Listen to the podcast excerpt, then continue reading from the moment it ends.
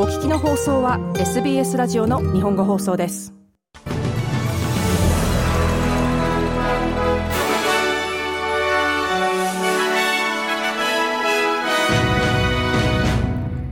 2月20日の SBS 日本語放送ニュースです連邦政府のリチャード・マールズ国防相が海軍の海上艦隊を増強し軍艦の数を現在の倍以上となる26隻に増やすと発表しました。今後10年間に542億オーストラリアドルを投じ、小型の軍艦を調達する一方で、大型の軍艦の攻撃力を高めます。さらに追加で111億オーストラリアドルを投じて戦闘艦隊を増強します。汎用フリゲート艦11隻の購入も含まれます。マールズ国防相は新しい計画の下で水上戦闘艦の購入を進めると述べました。Because of the circumstances, the strategic circumstances that we face today, 今日、私たちが直面している戦略的状況を鑑み、汎用フリゲート艦の購入プログラムを加速します。購入する最初の一隻は今後10年で海軍が使用するようになるでしょう。マルズ国防相でした。一方、問題が指摘されているハンター級フリゲート艦のプログラムは9隻から6隻に縮小し、その分の予算を汎用フリゲート艦の購入に充てます。シドニーで昨日午後発生した強烈な嵐で、雷に打たれて病院に運ばれた10代から30代の男女4人はその後順調に回復しています。この4人はロイヤルボタニックガーデンズで雨を避けようと木の下に座って避難していたところに雷に打たれ意識を失いました。ニューサスウェールズアンビュランスのインスペクター、ドミニク・ウォン氏によると、4人は全員様々な怪我を負っており、病院に運ばれたものの容体は安定しています。All four patients were transported urgently to the trauma center at Royal Prince Alfred and St. Vincent's Hospital. 4人の患者は直ちに RPA とセント・ヴィンセント・ホスピタルに運ばれました。4人の年齢は19歳から36歳で、背中や手足に火傷を負ったほか、心臓の症状も見られました。ウォン氏でした。この嵐は昨日午前11時から午後2時にかけてシドニーを通過しました。ウェザーゾーンのトータルライトニングネットワークによると、シドニーから100キロ圏内でおよそ7万5000件の雷がこの時間内に落ちています。獄中で死去したロシアの反政府派指導者、アレクセイ・ナワリヌイ氏の妻ユリアさんが、ロシアを解放する戦いを亡き夫に代わり続けていくと述べました。ナワリヌイ氏はウラジミール・プーチン大統領に対抗する勢力として広く知られた指導者でした。ロシアでは来月大統領選挙が行われる予定で、現職のプーチン大統領の当選が確実視されています。プーチン氏が当選すれば少なくとも2030年まで大統領の職に就くことになります。ユリアさんは9分間のビデオメッセージを発表し、夫で2人の子供の父親であるナクリヌイ氏を殺害したのはプーチン大統領だと述べました。さらにこのような犯罪行為に対する唯一の手段は、ロシアの自由と繁栄を実現するための戦いを続けていくことだと述べました。Я прошу вас разделить со I ask you to share the rage with me. Rage, anger, hatred towards those who dare この激しい怒りを私と共有してください。平気で私たちの未来を殺害した人たちへの怒り、憎しみをです。アレクセイが強く信じていた彼自身の言葉を皆さんに伝えたいと思います。少ししかできなかったことは恥ずかしいことではない。恥ずかしいのは何もしなかったことだ。ユリアさんでした。 ロシア政府のドミトリー・ペスコフ報道官は、アレクセイ・ナワリヌイ氏の死に政府は関与しておらず、ロシアの法律にのっとって死因についての調査を行っていると述べています。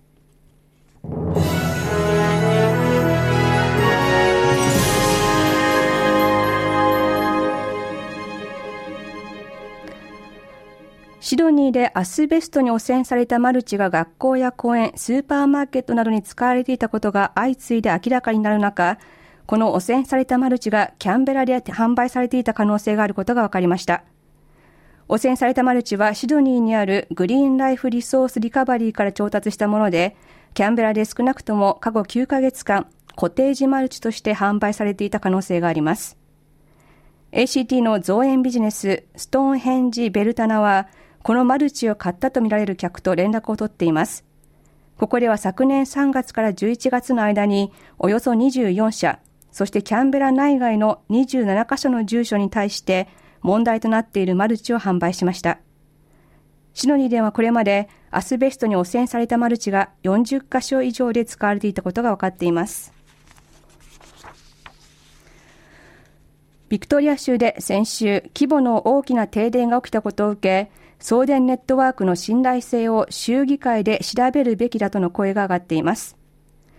ビクトリア州ではほぼ全域で先週嵐が発生し、数百の電柱が倒れ、およそ53万件の世帯やビジネスが停電しました。そのうちの大部分は24時間以内に電気が戻りましたが、数万世帯では数日間電気が戻らず、また現在も電気が復旧していない地域があります。州の自由党代表、ジョン・ペス、ジョン・ペスート議員は、今回の大規模停電について、州政府が過去の警告に対応しなかった結果だと批判し、問題を調べるための議会委員会を設置する計画があると述べました。またペスート議員は嵐がより頻繁に発生する中で住民は必要以上に苦しんでいると述べました。温室効果ガスの排出量を実質ゼロにするネットゼロに向けた世界的な基準をオーストラリアの大企業が満たしていないことが新しい調査で分かりました。シドニー大学の調べによると、オーストラリアを代表する大手10社は10社を対象に分析を行った結果、自分たちが掲げる削減目標の達成に順調に向かっている企業は半分に届きませんでした。調査の対象となったのは AGL、オリジン、リオティント、サウス32、ブルースコープスティールなどのエネルギー資源企業のほか、ウールワース、コールズ、カンタスコーク、テルストラ、クリーンアウェイウエストマネジメントとなっています。調査ではまた将来的に化石燃料からの脱却を計画している企業はなく、地球の気温の上昇を摂氏1.5度に抑えるための基準を満たした環境目標を設定している企業はわずか3社にとどまりました。パパニューギニア中部エンガ州で起きた部族間の衝突で多くの男性の遺体が見つかったことを受けてパパニューギニアのジェームズ・マラペ首相は治安維持のため軍と警察の権限を強化する考えです。周辺の地域ではこれまで部族間の争いが続いており、当局によると今回の虐殺は近年で最も被害の大きいものになっています。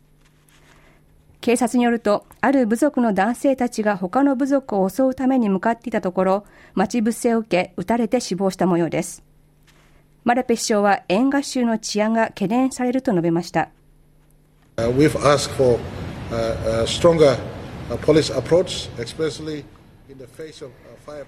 特に銃の脅威にさらされていることから警察の権限を強化したいと思います。警察は現在自分の安全を確保するために思い切った行動ができません。そのために政府の書類を作成しています。現場での活動を最適な形で周りと切り離すにはどうすればよいのか。警察が力を行使するにあたり武器だけでなく法的な保護も必要です。この衝突は長く続いています。マラペ首相でした。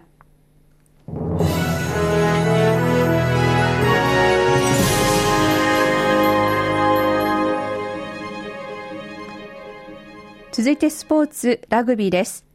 ニュージーランド代表でスーパーラグビーパシフィッククルセイダーズに所属するフルバックのウィル・ジョーダンが肩の手術のためスーパーラグビーパシフィックの試合を欠場することが分かりました。ジョーダンはまた今年半ばに予定されているイングランドとフィジーとの試合も欠場します。ジョーダンが試合に戻るのは半年後の見通しです。続いてファイナンスエクスチェンジレートです。お昼の時点での数字です。オーストラリアドル1ドルは日本円で98円飛んで9銭、US ドルで65.29セント、ユーロで60.6セント、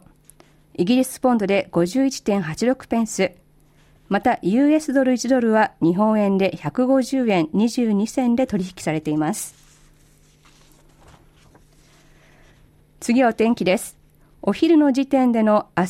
21日水曜日の天気です。パースはほぼ晴れで最高気温は30度。アデレードはお天気の予報です。最高気温は35度。メルボルンはほぼ晴れで最高気温は33度。ホバートは時々曇りで最高気温は29度。キャンベラは雨または嵐になりそうです。最高気温は27度。シドニーは1、2度雨が降りそうです。最高気温は27度。ブリスベンも1、2度雨が降りそうです。最高気温は30度。そしてダーウィンでは雨足が弱まりそうです。最高気温は33度の見通しです。お知らせの後は音楽、そしてカレンターフェアーズに続きます。